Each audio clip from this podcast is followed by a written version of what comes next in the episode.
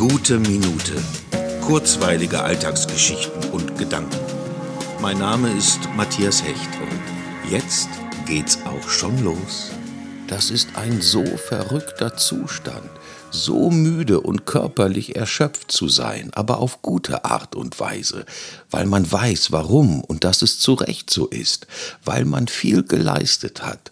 Meine Augen fallen mir beim Tippen fast zu, die Augenlider können der Schwerkraft eigentlich nicht mehr widerstehen, und es fühlt sich so gut an, abgrundtief erschöpft zu sein, so sehr, sehr müde zu sein. Plötzlich nicke ich ein, träume sofort irgendetwas Wirres und dann wache ich wieder auf. Nicke wieder ein, träume sofort irgendetwas Wirres, dann wache ich auf, nicke sofort wieder ein und träume irgendetwas Wirres. Eine kleine Achterbahnfahrt durch die Windung meines Gehirns. Das ist sehr unterhaltsam.